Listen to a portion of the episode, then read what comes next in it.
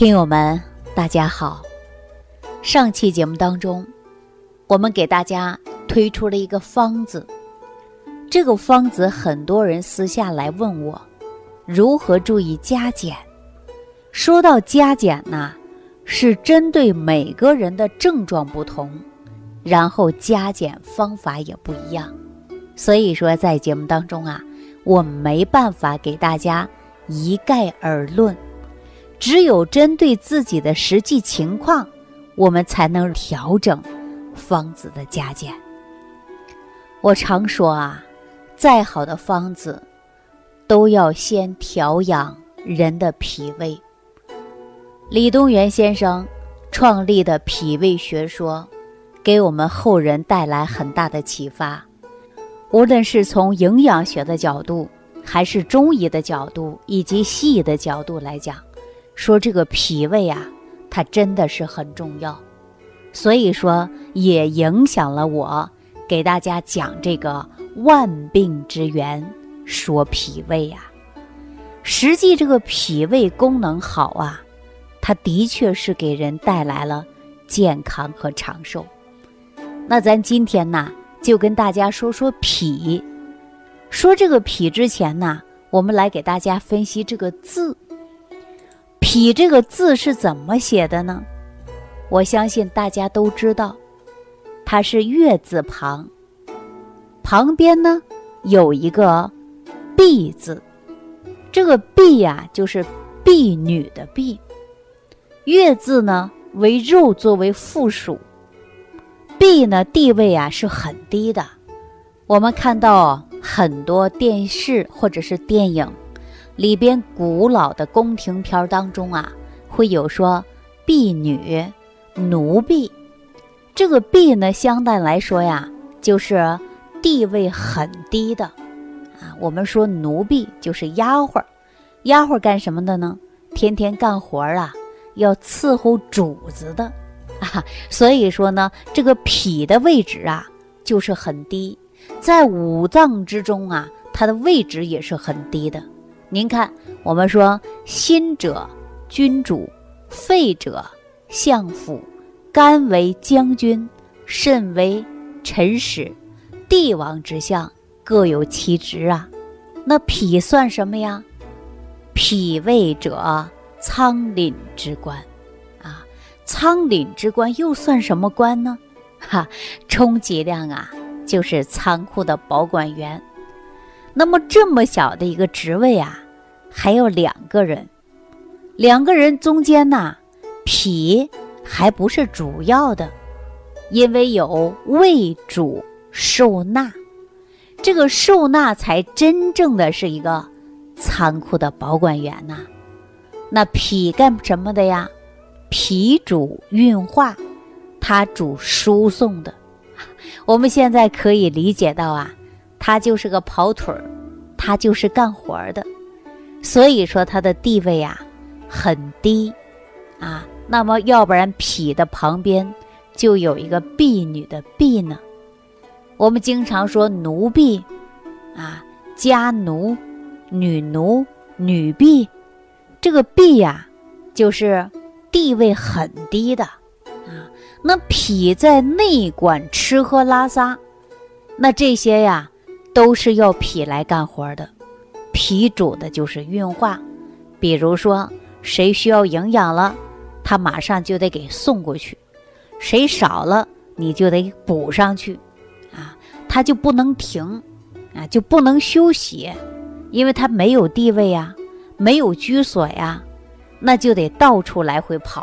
啊，谁缺东西了，你就赶紧给运化去。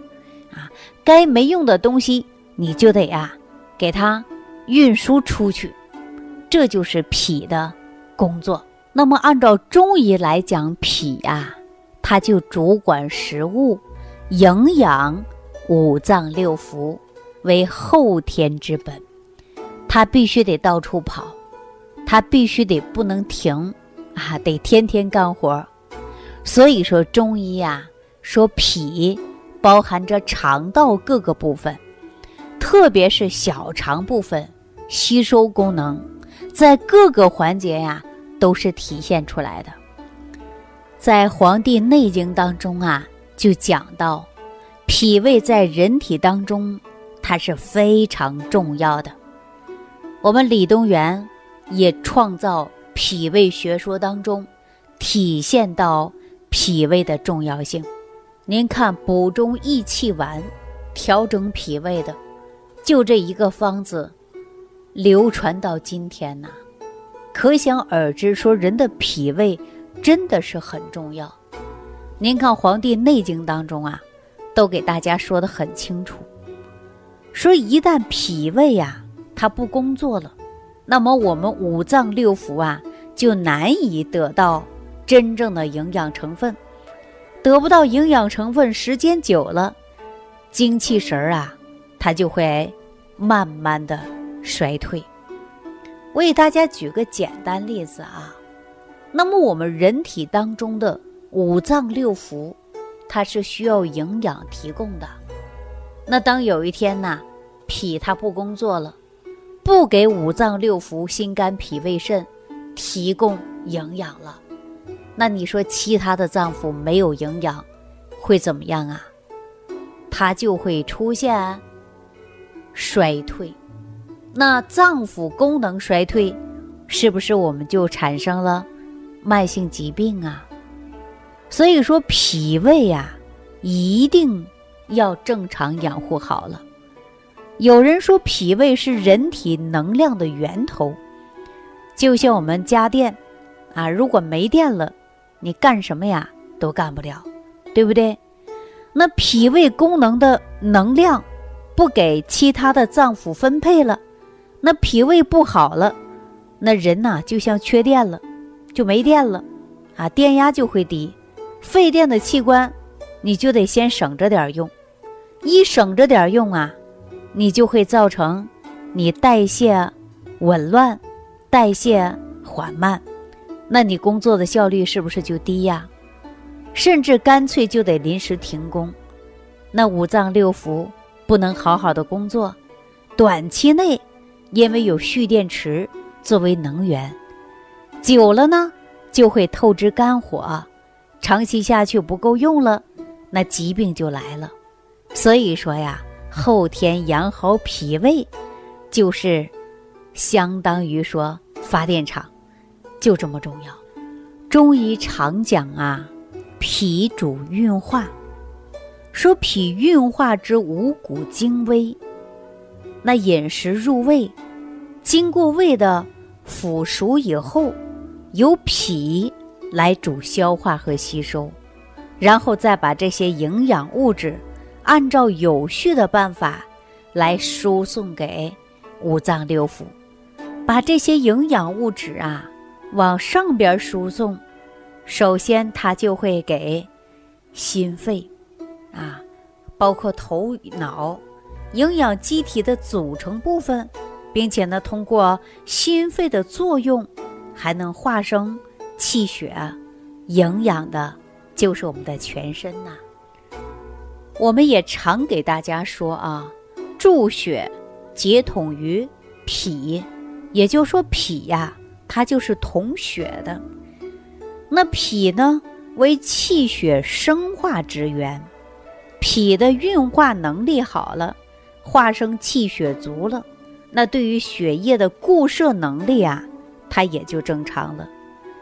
除此以外呢，脾还有一个不可忽视的功能啊。我们中医认为啊，正常的思考问题，对于机体的生理活动，它并没有什么太多的影响。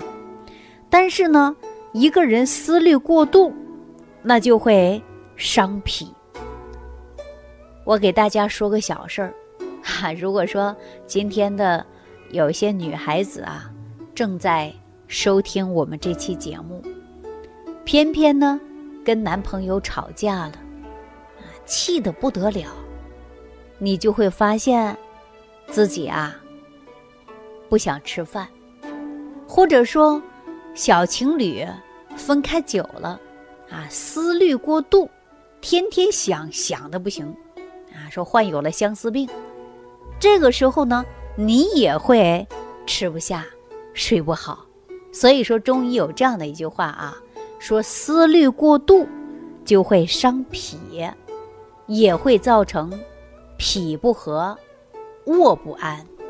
这也就足以证明啊，说人的思虑过度，它会伤脾的。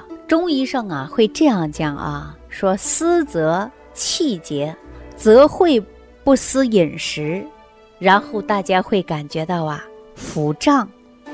还会感觉到呢胀着闷闷的，影响了运化，所以说也影响了气血的化生啊，从而呢会感觉到头晕、目眩的现象，甚至还有烦闷、健忘、手足无力。通过这些足以证明啊，你这个脾胃一旦不工作了，或者说脾胃受伤了，你就再好的食物给你啊，你也吸收不到营养。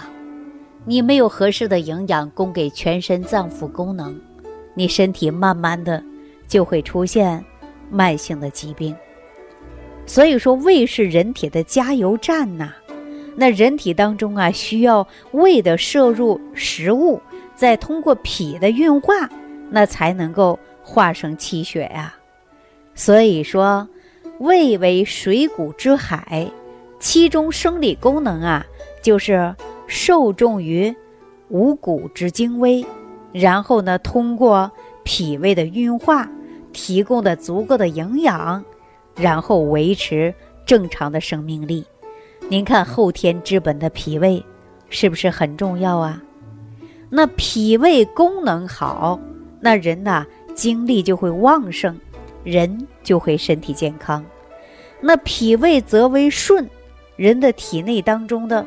所有的身体情况都会得到很大的改变，比如说你胃气它不能往下往上，你就会发现打嗝、胀气啊。